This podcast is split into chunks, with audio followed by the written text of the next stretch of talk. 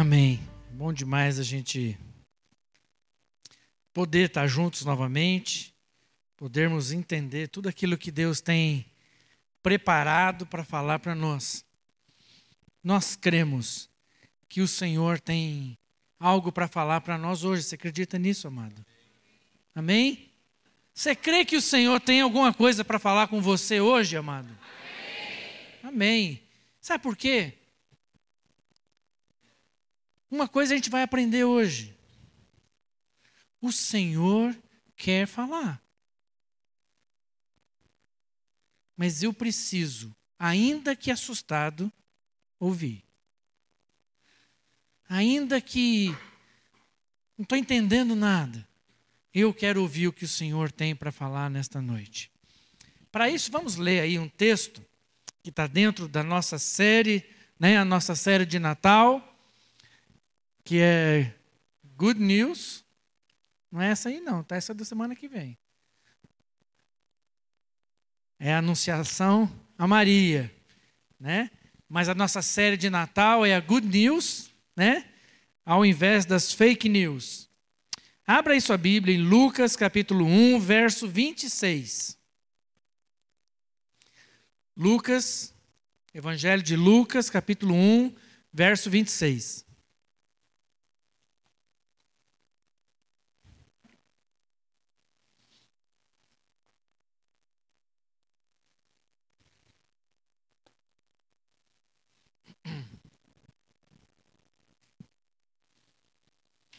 Amém? No sexto mês, Deus enviou o anjo Gabriel a Nazaré, cidade da Galiléia, a uma virgem prometida em casamento a certo homem chamado José, descendente de Davi. O nome da virgem era Maria. O anjo aproximou-se dela e disse: Alegre-se, agraciada, o Senhor está com você. Maria ficou perturbada com essas palavras, pensando no que poderia significar esta saudação. Mas o anjo lhe disse: Não tenha medo, Maria. Você foi agraciada por Deus. Você ficará grávida e dará à luz um filho e lhe porá o nome de Jesus. Ele será grande e será chamado Filho do Altíssimo.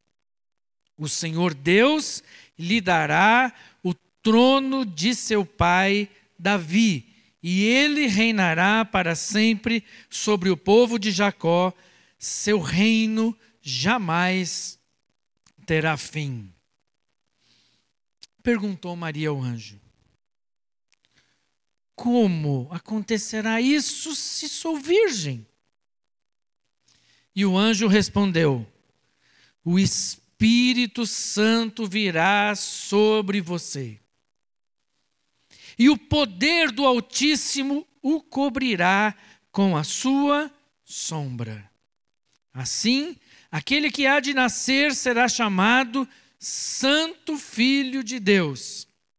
Também Isabel, sua parenta, terá um filho na velhice Aquela que diziam ser estéril já está em seu sexto mês de gestação.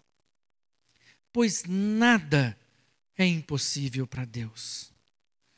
Respondeu Maria: Sou serva do Senhor.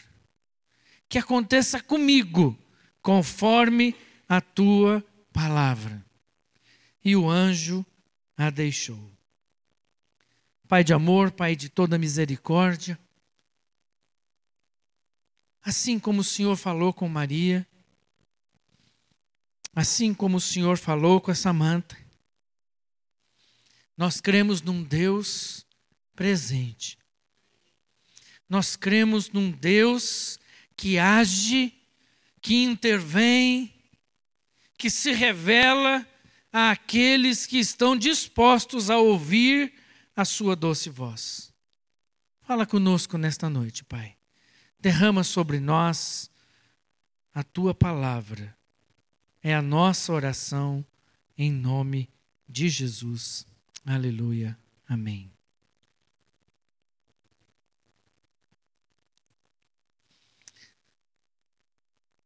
Evangelho significa boas novas.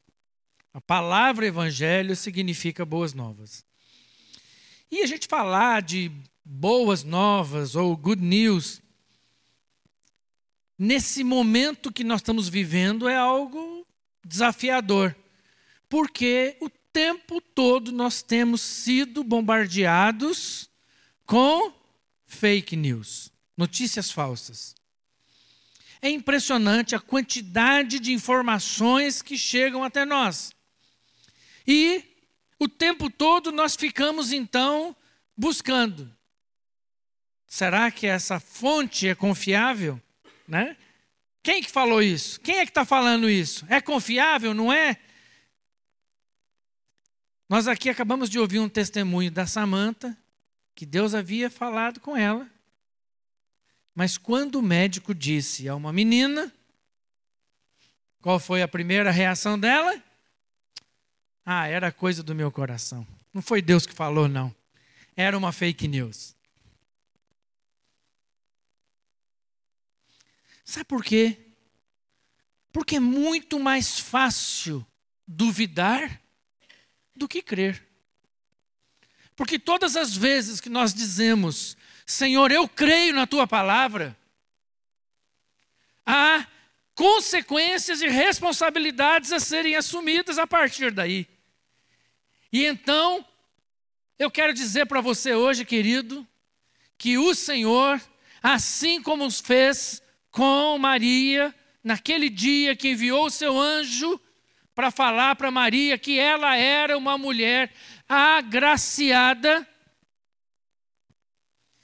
que em outro dia o mesmo Senhor disse para Samanta: Samanta, você é uma mulher agraciada, porque eu tenho algo para você.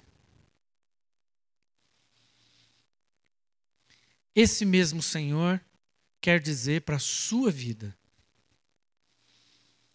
você é agraciado.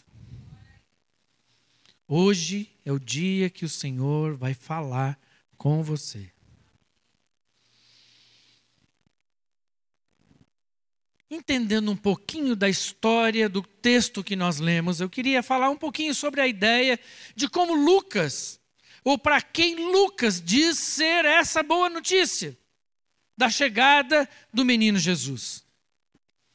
Lucas era um médico, um estudioso, um historiador, alguém que estudou nas universidades daquela época, alguém que tinha um conhecimento, né, de línguas, culturas, muito diferente dos demais apóstolos. E Lucas, então, quando ele estuda toda essa história, e ele resolve, então, escrever um evangelho, ele percebe algo muito diferente na forma com que Jesus é apresentado. A, a, a visão dele, o prisma pelo qual ele olha, ele é muito diferenciado dos demais evangelhos. Não quer dizer que os outros são piores, não é nada disso, apenas uma percepção bem diferente. Porque Lucas, ele, ao descrever o seu evangelho, ele diz de muitas maneiras para quem seriam essas boas notícias. Porque até aquele momento o povo de Israel esperava ansiosamente a vinda do Messias, certo? Então o povo esperava: o Messias virá, o Messias virá e ele nos salvará. Mas o povo de Israel imaginava que esse Messias seria exclusivamente para atender às necessidades do povo de Israel. Mas Lucas percebe algo diferente. E então, no seu evangelho, ele de várias maneiras traz à tona isso. Por exemplo, quando Mateus vai falar da genealogia de Jesus, ele para em Abraão. Porque ele está pensando com uma cabeça e escrevendo pensando nos judeus. Então ele para em Abraão. Lucas, ao descrever a mesma genealogia, vai até Adão, para mostrar que essas boas novas são não apenas para o povo de Israel, mas para toda a humanidade. Todos terão a oportunidade de ouvir Deus falando: Eu tenho boas novas para você.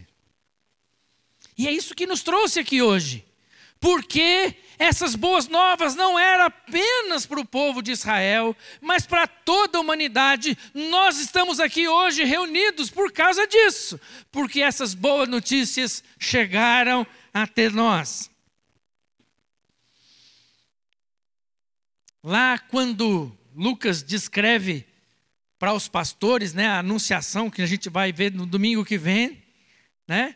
A anunciação aos pastores, ele diz: Olha, eu tenho boas novas de grande alegria, que são para todo o povo. Todos seremos abençoados. Mas eu queria continuar na ideia das boas notícias. Quando nós recebemos uma boa notícia, entender o que é uma boa notícia, normalmente a gente entende isso como algo que me resolve. Então, quando alguém fala assim, ó, oh, tem uma boa notícia para te dar. A sua expectativa é, bom, é, aquele dinheiro que eu estava esperando receber, vou receber, aquele emprego que eu estava esperando, aquela causa, né? Finalmente o juiz, né? É, me deu ganho, né? Que se o juiz não der ganho, eu não acho que é uma boa notícia. E por aí afora. Porque a gente entende que uma boa notícia é alguma coisa que me resolve. Mas quando a gente vai para a palavra do Senhor e a gente vai estudar as boas novas do Evangelho, nós vamos entender, e agora através da vida de Maria, nós vamos entender que as boas novas é algo muito mais amplo, ou muito mais profundo do que simplesmente uma boa notícia que me resolve. Agora a gente vai entender que as boas novas são coisas que Deus quer fazer em mim e principalmente através de mim. As boas novas diferem das boas notícias, porque as boas notícias param em você. As boas novas passam por você. As boas novas mudam muito mais do que a sua vida. As boas novas mudam a história da sua vida. Aquilo que Deus tem para você é tão mais profundo, é tão mais penetrante, que não é simplesmente para resolver um fato, uma situação específica. Mas aquilo que Deus tem para você passa por você e muda a história. E às vezes, como é o caso de Maria, muda a história da humanidade divide a história da humanidade em antes e depois, porque ela entendeu e recebeu uma boa notícia de Deus. Mas, quando a gente vai olhar para o texto e a gente vai entender Maria recebendo essa boa nova, tem alguns detalhes que a gente precisa chamar a atenção. Maria era uma menina. A gente não sabe a idade, mas a idade média, né? Que as meninas eram desposadas era entre 16 e 18 anos. Então, muito provavelmente, Maria devia ter alguma coisa por aí. Uma menina de 18 anos, desposada. E essa palavra desposada a gente confunde com noivo né? E não tem nada a ver com noivo. Porque essa categoria nós não temos na nossa cultura. O desposado era alguém que tinha um contrato de casamento. e para quebrar esse contrato de casamento somente por um processo de divórcio. Ou seja, a pessoa já estava casada, o compromisso era um compromisso de casamento, e essa pessoa então só podia se separar por um processo formal de divórcio. Então nós temos uma menina virgem casada. E aí o anjo diz para ela: Maria, você é agraciada, você vai ficar grávida. Você sabe o que isso significa naquele momento histórico? Uma menina de 18 anos que aparece grávida sem ser do seu marido. Morte por apedrejamento. Porque o nome disso é adultério. E as meninas Infelizmente, a lei dizia que as mulheres deveriam ser apedrejadas.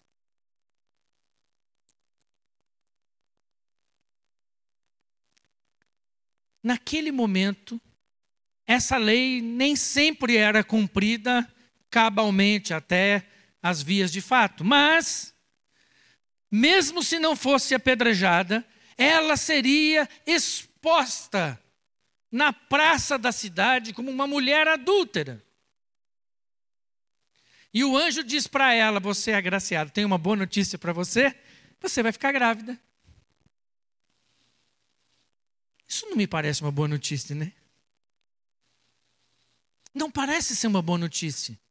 Porque, como assim uma boa notícia se tudo que eu tenho eu estou colocando em risco agora, inclusive a minha própria vida. E lá o texto de Mateus diz que José, quando soube, pensou em entrar com o processo de divórcio. Mas ele, pensando nela, preservando a vida dela, fica na dúvida e então o anjo fala com ele também. E ele então definitivamente muda de opção, muda de opinião e resolve abraçá-la e adotar esse filho como seu.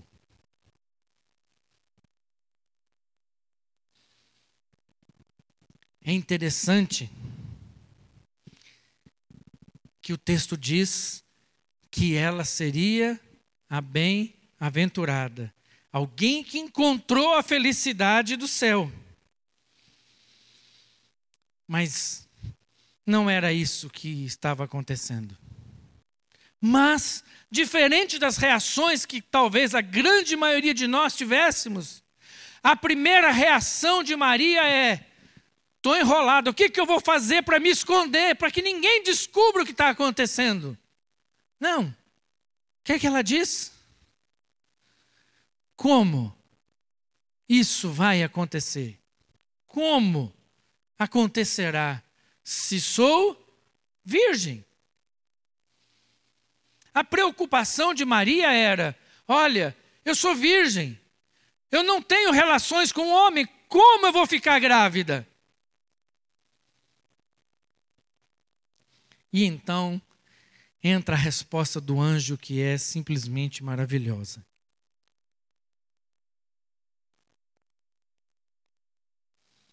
E a resposta do anjo foi: o poder do Altíssimo a cobrirá com a sua sombra. O poder do Altíssimo a cobrirá com a sua sombra.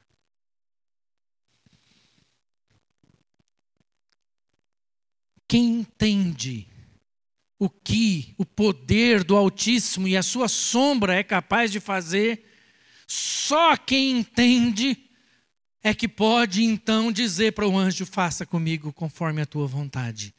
Vamos ler o Salmo 91, que fala sobre a sombra do Altíssimo. Olha só o que diz o texto.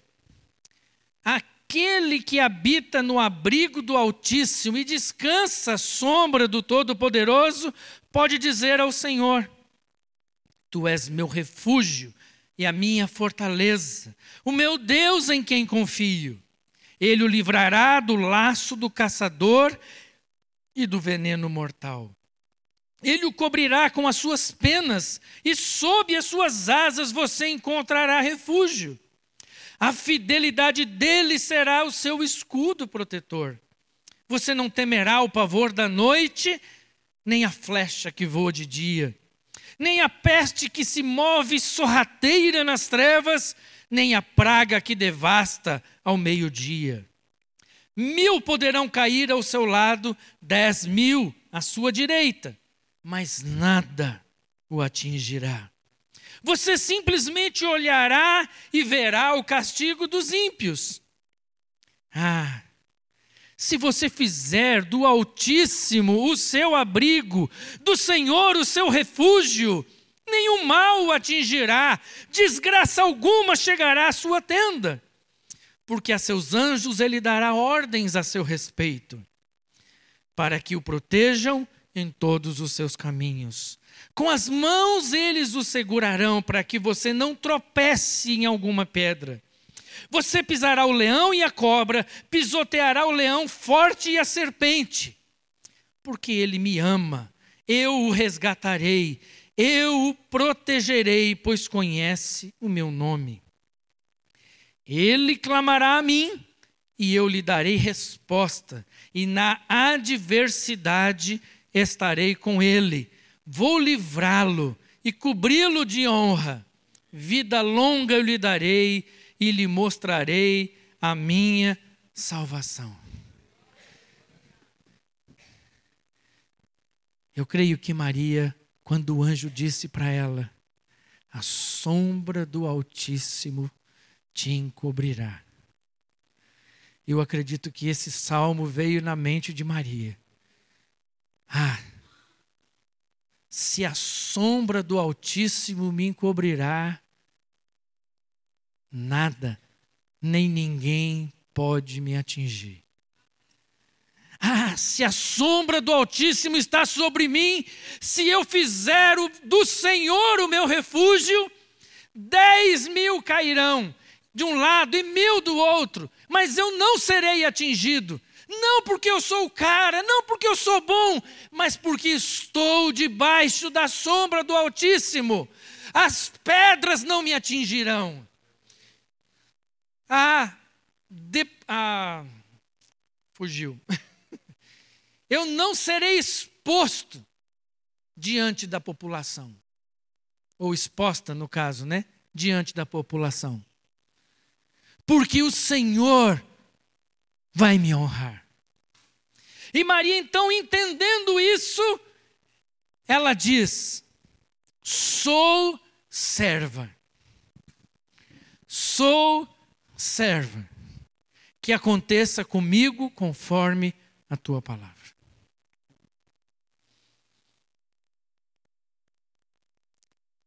Aquele que se põe debaixo da sombra do Altíssimo. Não tem outra opção para a sua vida senão dizer: sou servo, sou escravo. Faça comigo conforme a tua vontade. Eu não quero fazer nada segundo o meu próprio coração. Eu quero que a boa nova do Senhor seja revelada através da minha vida.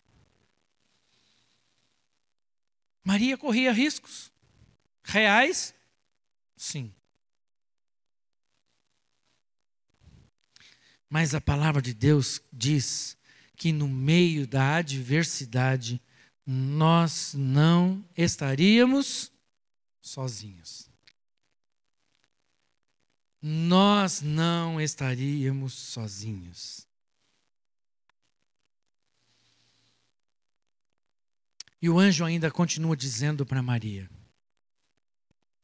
Também Isabel, tua parenta, terá um filho na velhice. Aquela que diziam ser estéril já está em seu sexto mês de gestação, pois nada é impossível para Deus.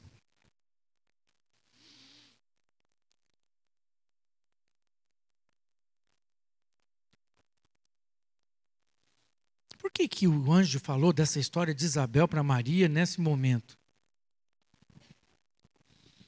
Para que Maria tivesse convicção de que aquilo que Deus diz, Ele faz. Sabe aquela senhora de, sei lá, talvez 70 anos de idade, que todo mundo disse que era estéril, já está no seu sexto mês de gestação.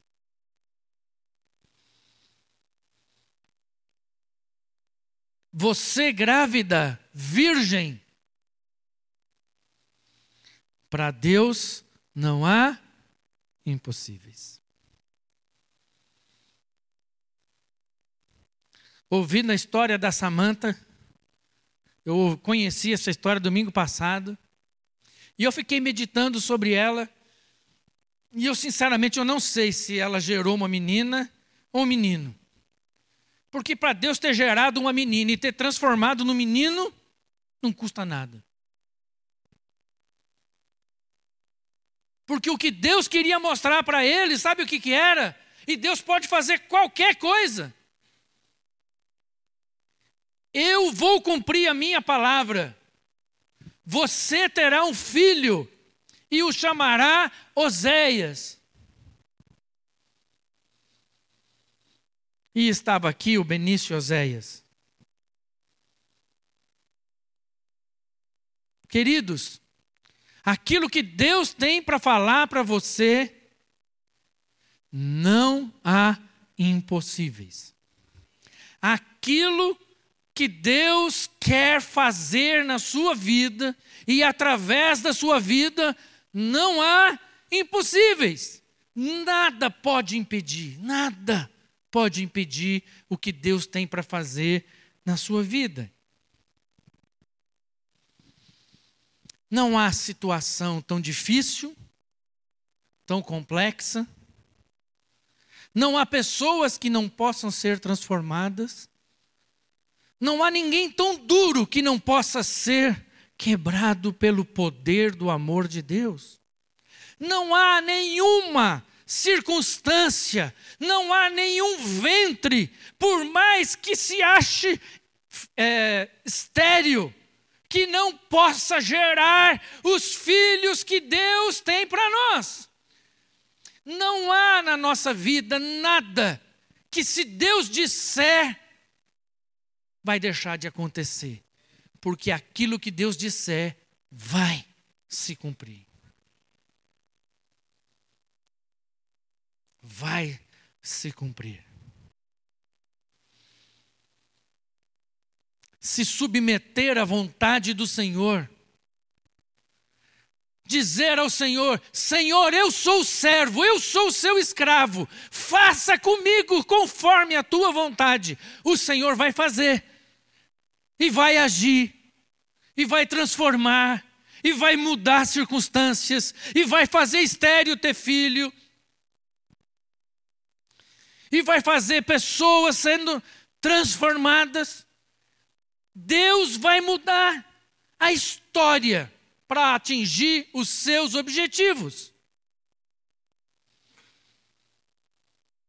Porque Deus é um Deus que age na história. E queridos, se você está achando que Deus só faz lá naquela época, deixa eu te falar. Quando Maria recebeu esse anjo, faziam 400 anos que Deus não falava.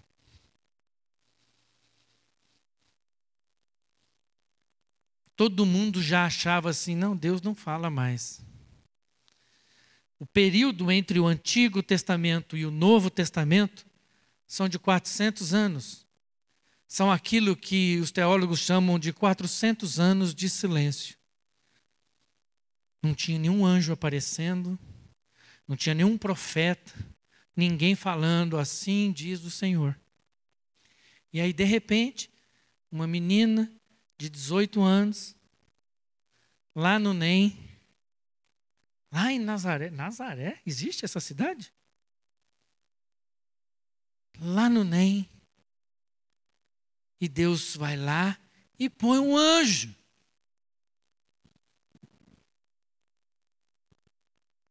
E esse anjo diz: Você, virgem, vai ficar grávida, e o seu filho vai mudar a história. E essa menina, com toda coragem, com toda intrepidez, com toda ousadia, diz: Sou serva, faz em mim a tua vontade, cumpra-se em mim conforme a tua palavra. O que é que Deus está falando com você, hein? Qual é a área da sua vida que Deus quer falar? Quais são os filhos que Deus quer te dar? Às vezes é um menino, às vezes é uma menina, às vezes é uma situação, às vezes é uma relação, às vezes são muitos filhos. Não sei. Uma coisa eu sei o mesmo Deus que falou com Maria está aqui agora. E esse Deus fala conosco. Porque Ele é o mesmo. E Ele quer falar com você. E eu queria te desafiar a dizer para o Senhor: Senhor, fala comigo. Fala comigo. O que é que o Senhor tem para mim? Qual é a área da minha vida que eu preciso dizer? Sou servo, sou serva. Muda a minha história. Tendo a consciência de que isso vai acontecer debaixo da sombra do Altíssimo. E debaixo da sombra do Altíssimo não há o quê? Impossíveis. Não há impossíveis. Eu quero te desafiar a dizer para o Senhor: Senhor, fala comigo agora. Assim como o Senhor falou com a Samanta num culto. Ela estava aqui e o Senhor disse para ela: Samanta, agraciada do Senhor, você terá um filho. E ele será Oséias, aquele que traz salvação. Nós não sabemos quem vai ser o Benício, mas uma coisa eu tenho certeza: ele vai levar salvação para pessoas, porque a palavra do Senhor vai se cumprir na vida daquela criança. Porque o nosso Deus é um Deus que fala. Então, querido, se você quer colocar, apresentar diante do Senhor algo que você entende que o Senhor precisa agir, eu quero te desafiar a sair do seu lugar vir aqui à frente, nós vamos orar com você. Nós queremos orar com você, para que o Senhor fale ao seu coração e o Senhor cumpra a sua palavra. Queridos, eu quero dizer uma coisa para você. Às vezes você está aí pensando, ah, mas já tem dez anos que eu estou orando por isso, e parece que o Senhor não vai fazer. Isabel esperou talvez 50 anos, talvez mais.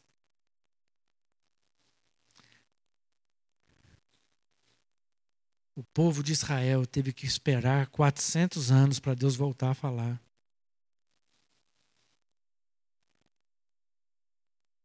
Mas Deus, no tempo certo, na plenitude do tempo, no kairós de Deus, naquele momento exato, Deus vai falar e agir. Você crê nisso, amado?